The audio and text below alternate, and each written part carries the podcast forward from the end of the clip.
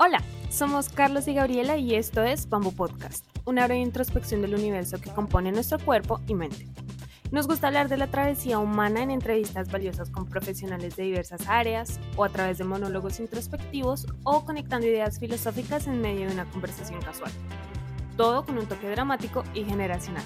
Acompáñanos. Hola, antes de iniciar queríamos contarles que decidimos dejar este episodio final dividido en dos partes para presentarles mejor la temática. Bienvenidos, esperamos lo disfruten tanto como nosotros. Este es un podcast sobre cómo tomar mejores decisiones, sobre la creación de una mentalidad de serenidad mirando nuestro interior, en donde las circunstancias grises son las guías para alcanzar una vida pasible y satisfactoria. Si quieres entender un poco más tu mundo y el que te rodea, desconectarte un rato del flujo constante de información o de la monotonía, estás en el lugar correcto para realizar una breve introspección del universo que compone tu cuerpo y tu mente.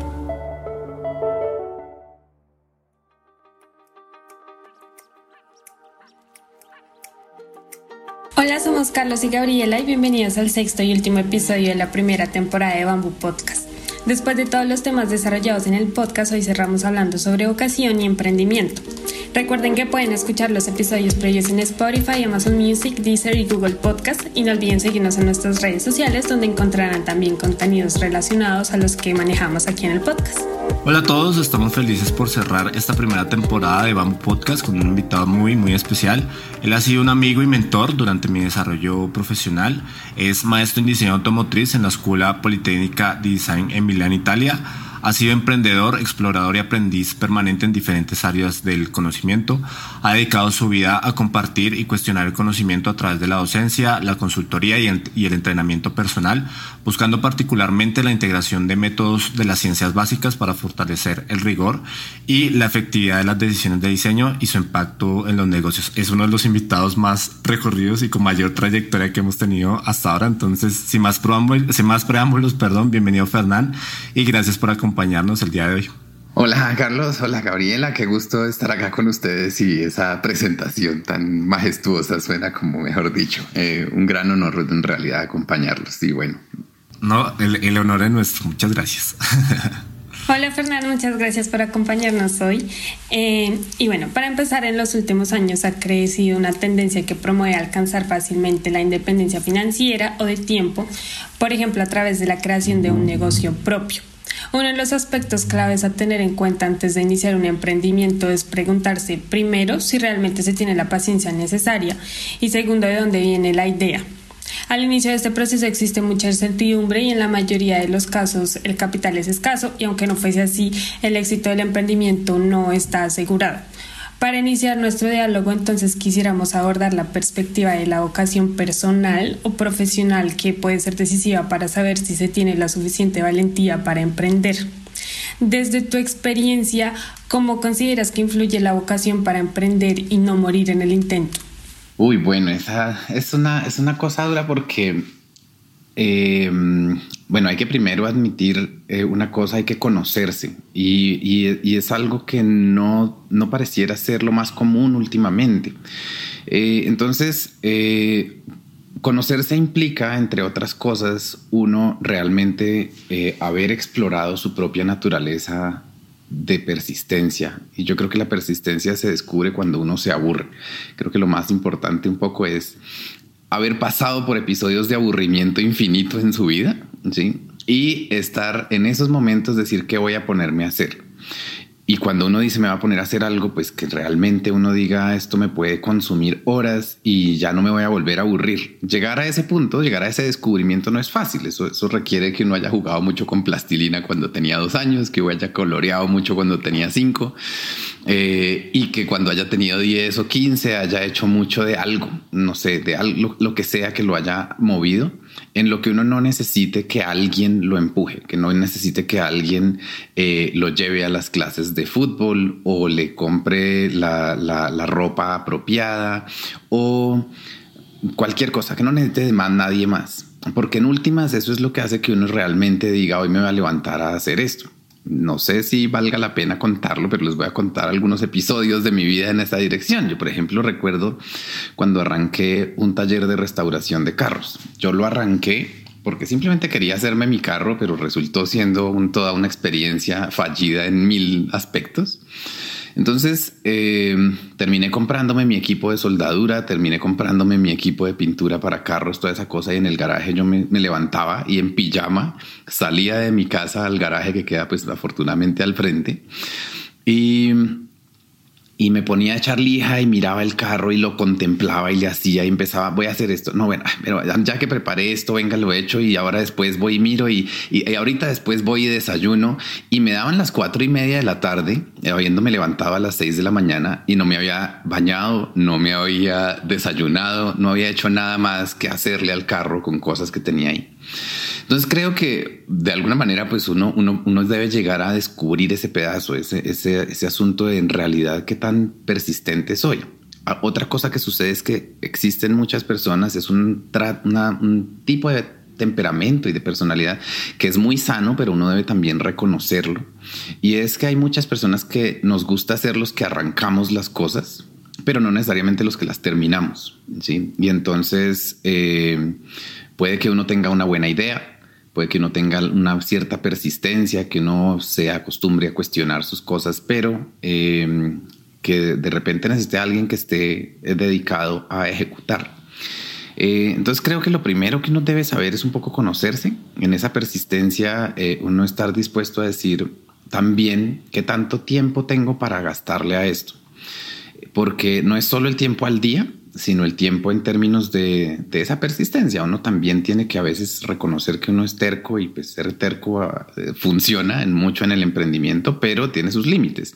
Y sobre todo el límite, pues es un límite financiero. Hay un momento en el que uno no puede seguir eh, quemando dinero simplemente porque voy por esa vía. Eh, entonces, pues creo que esa persistencia es clave, eh, que, que, uno la reconozca en uno.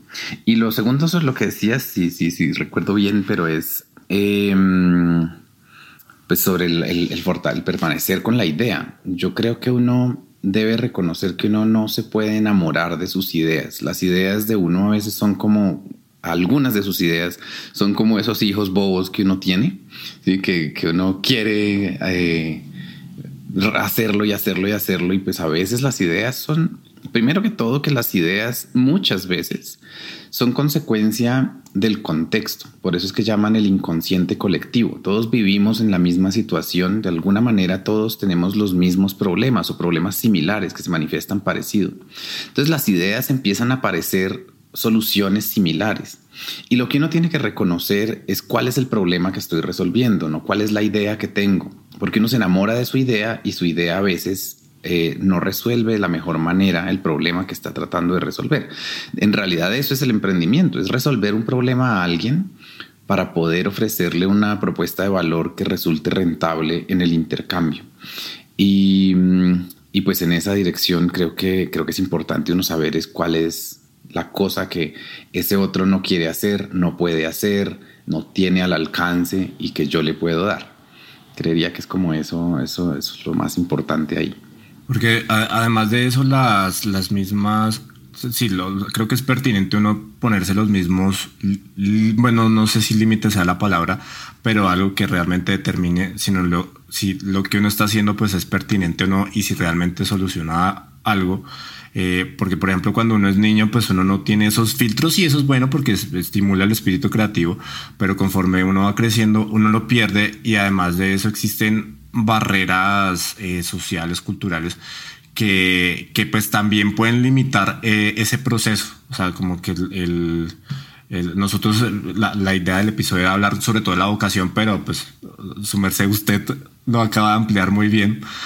Entonces eh, quería, bueno, y me quería como enfocar en ese lado de las, de las barreras, que pues las, las más comunes en general, para conectar el emprendimiento y la, y la vocación que uno puede tener eh, con el trabajo, o sea, conectar como si uno se levanta y lo que uno le gusta y, lo que uno puede hacer sin necesidad de pensar que es casi en automático.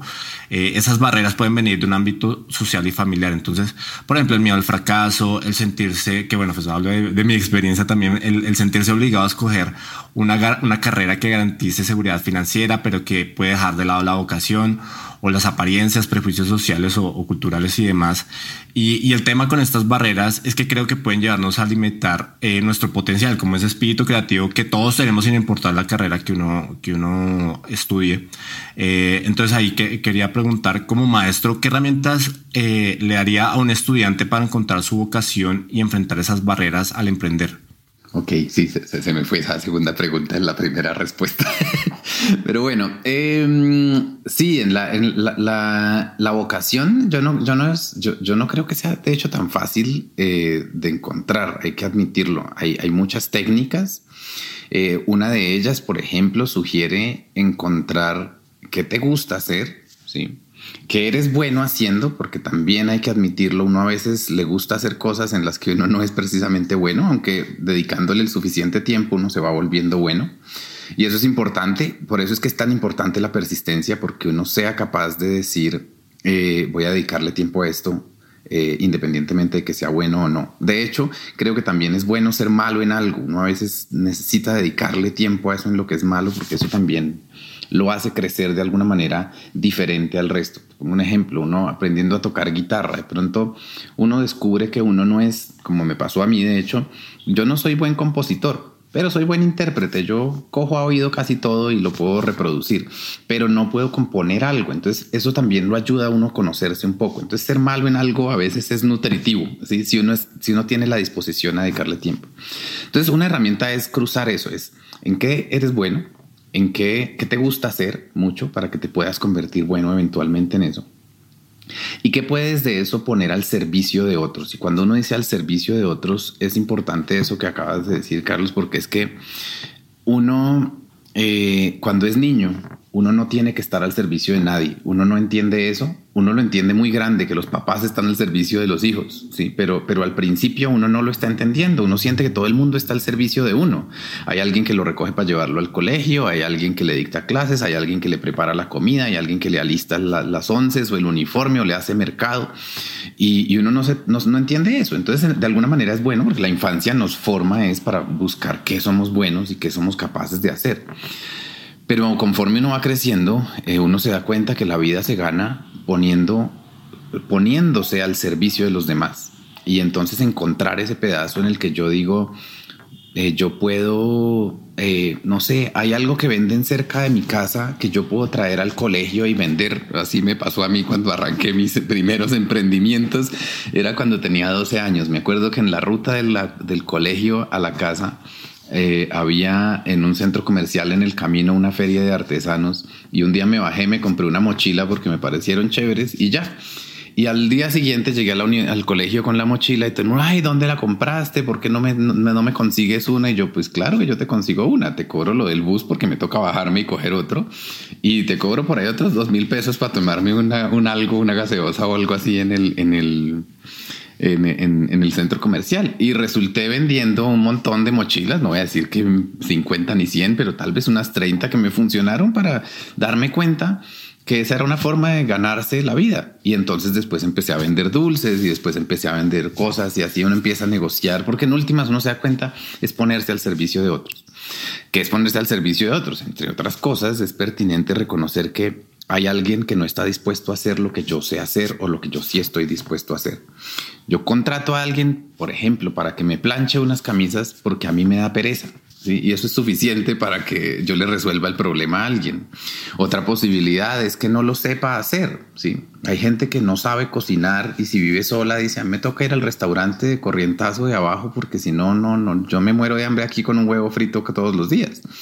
Entonces, eh, de alguna manera o no lo quieren hacer o no lo pueden hacer o no lo saben hacer o no lo tienen a su disposición y creo que eso es lo que uno en muchos casos busca.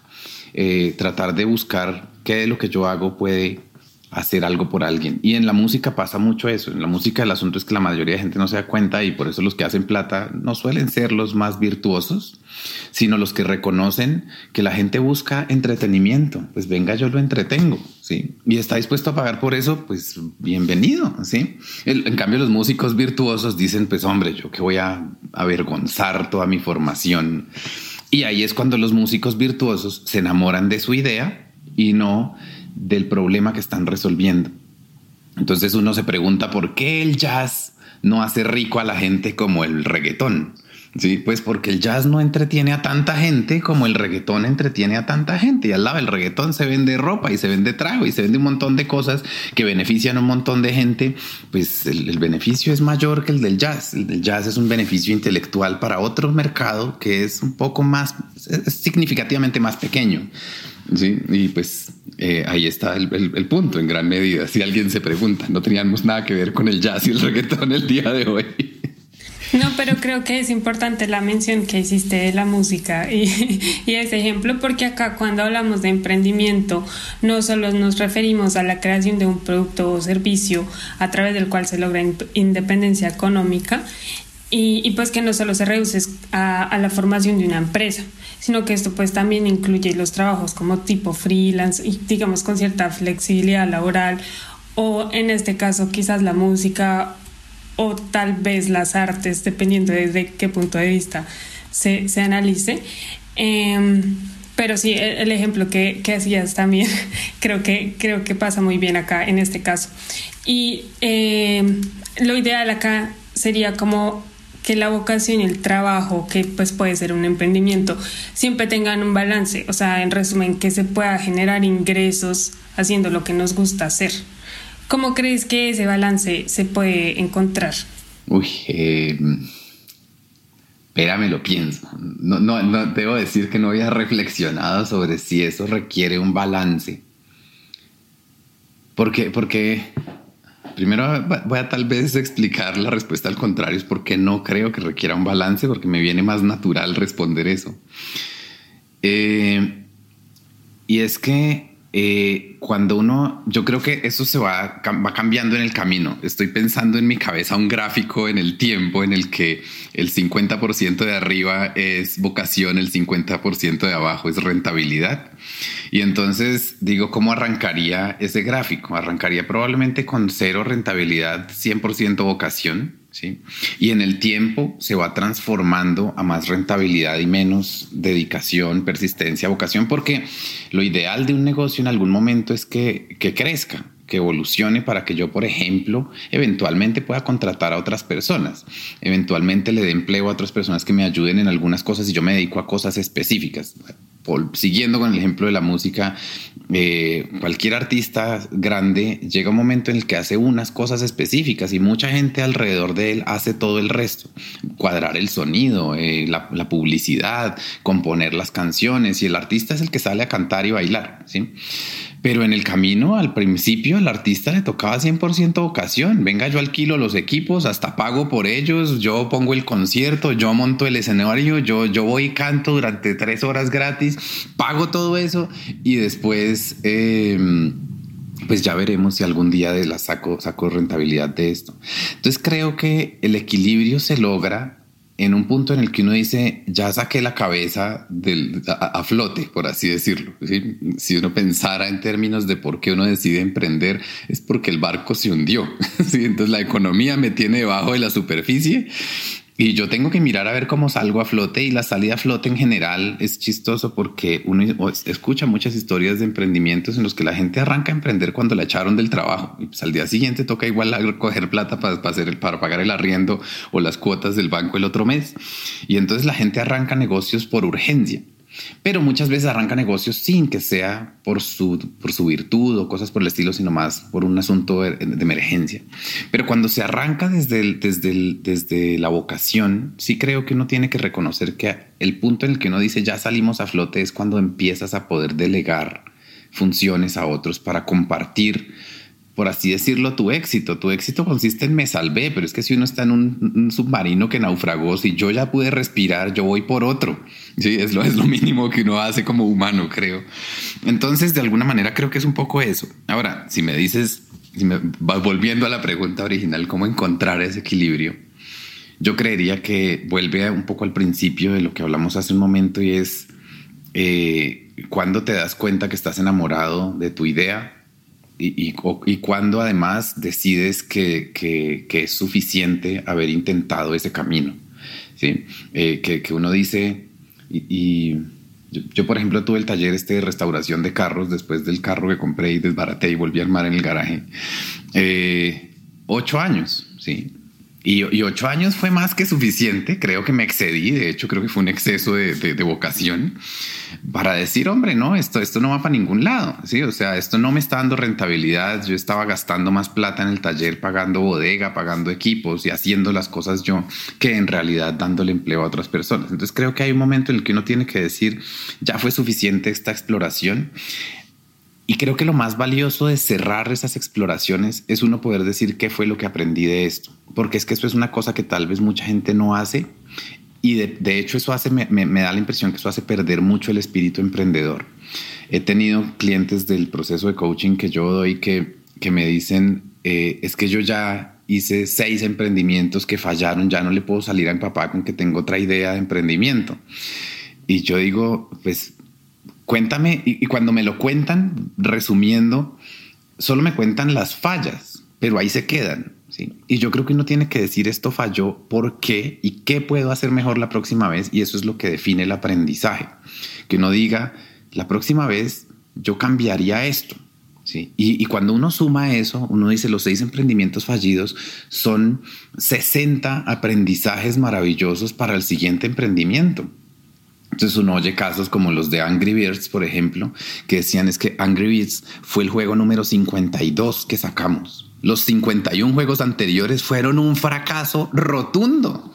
Y uno dice, pues ahí está, le sacaron después hasta película y todo. Entonces creo que es el asunto de uno tener también, creo que la vocación de aprender es más importante para el, para el emprendedor que inclusive la vocación misma que está ofreciendo. Es, decir, quiero aprender algo en este proceso y pues eso, eso justifica eh, eh, gastarme 10 millones de pesos. Me acuerdo con una crepería que tuve, que con, era mi novia, con mi novia en aquel momento y pues la tuvimos que cerrar también, otro de los fracasos a los, a los nueve meses. Y nos habíamos gastado alrededor de unos 20 millones de pesos, equivalente al precio de hoy, unos 6 mil dólares más o menos unos, unos 5 mil dólares. Y decíamos, yo le decía, 5 mil dólares nos hubiera costado un curso de emprendimiento sofisticado en una universidad, ¿sí? Eh, pero honestamente no habríamos aprendido tanto como aquí, porque si aquí lo aprendimos con sangre, ¿sí? Abrir, abrir un día, estar todo el día ahí parado, y vender dos tintos y después al día siguiente tener que madrugar otra vez a hacer lo mismo esperando que vendamos más de dos tintos y tener que ir a hacer mercado antes y mientras tanto preparemos mermeladas por si vendemos algún crepe que de pronto no vendemos. Eh, esa vaina forma el carácter como un berraco. Y eso no lo hace ningún curso en una universidad. No importa en cuál, eso no lo hace ningún curso. Porque el, punto, el punto es, es ese, que uno a veces se, va muy por el lado, o sea, uno se sesga mucho hacia lo malo porque no sé por qué hay ese enfoque humano de, siempre mirar lo feo y sentir mucho más la pérdida que la ganancia, sea financiera sea espiritual, personal o como uno lo quiera ver pero sí existe mucho ese sesgo, o sea, que uno ve más el fracaso y lo mal que uno lo hizo y no lo que uno sí realmente aprendió. Y claro, pues hay, hay experiencias que, que no cuestan, pero pueden, pueden tener mucho más valor que algo, que algo curricular o, un curso que, que, le que, le enseña a uno más o menos lo mismo. Entonces ahí, ahí me, me, acordé de una historia también eh, que me gustaría compartir relacionada con eso y es y bueno, además contar un poco de cómo, de cómo, de cómo Fernán me ayudó a contar ese balance entre las dos cosas, entre la vocación y bueno, lo que ya hemos hablado. Eh, yo empecé estudiando diseño industrial en, en Bogotá hace, hace, ya bastantes años y tuve la oportunidad de, de asistir a una clase con él eh, y por esa época no estaba completamente seguro de seguir la carrera.